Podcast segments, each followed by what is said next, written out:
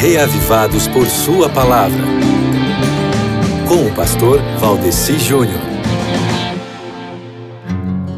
Você conseguiria viver sem ter nenhum contato com a mídia? Dizem os gurus da comunicação que a mídia é uma característica cultural da sociedade moderna. Isso é verdade, mas não é só da sociedade moderna, não. No tempo de Ezequias, mais de 2.500 anos atrás, já existia comunicação de massa. É, veja bem, amigo, se o que aconteceu no tempo de Ezequias não foi um tipo de mídia. Em 2 Crônicas, capítulo 30, verso 6, diz assim: Por ordem do rei, mensageiros percorreram Israel e Judá com cartas assinadas pelo rei e pelos seus oficiais, com a seguinte mensagem: Israelitas. Aí vem a mensagem.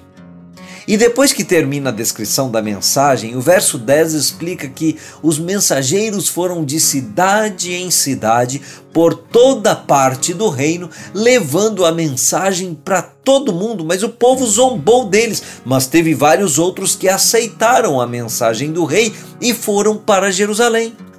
Podemos decidir o que vamos fazer com a mensagem que a mídia vem passando para gente.